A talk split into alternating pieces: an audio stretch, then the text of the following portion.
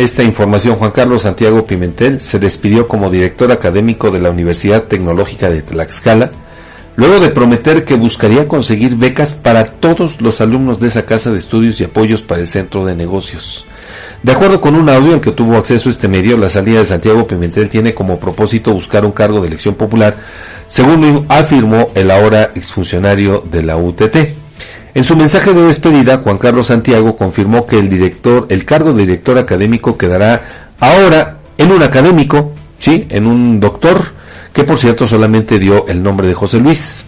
Ahora dijo, lo que estamos buscando es una aspiración allá en Huamantla, eh, afirmó el exaspirante a la alcaldía, quien agregó que se lleva el encargo de atender las necesidades de los estudiantes, la preocupación de los padres de familia y la voz de los docentes. Hasta el momento se sabe que Santiago Pimentel, tras su salida de la UTT, pretende incursionar en la política y buscar un puesto de elección popular en los próximos comicios. Escuchamos este audio al que tuvimos acceso.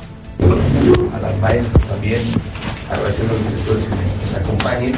A partir de, hoy, eh, de ser el director académico de la universidad, Ahora va a estar el doctor José Luis al frente y pues sin duda seguirá teniendo la puerta abierta para, todos ustedes, ustedes caballeros.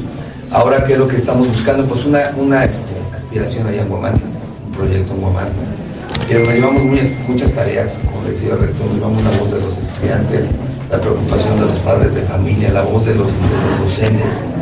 ¿Y qué pues esa voz? Pues necesitamos becas, becas al 100% para los estudiantes académicas, alimentarias y de transporte. Entonces estamos pensando que allá desde Guamata haya un transporte público gratuito, para que todos los jóvenes, y si no tengan su beca al 100% durante tres años, que es lo que correspondería allá, y seguir haciendo equipo con ustedes para que cumplan el sueño de llegar a, terminar su, carrera o su tesis, dependiendo de lo que estén estudiando.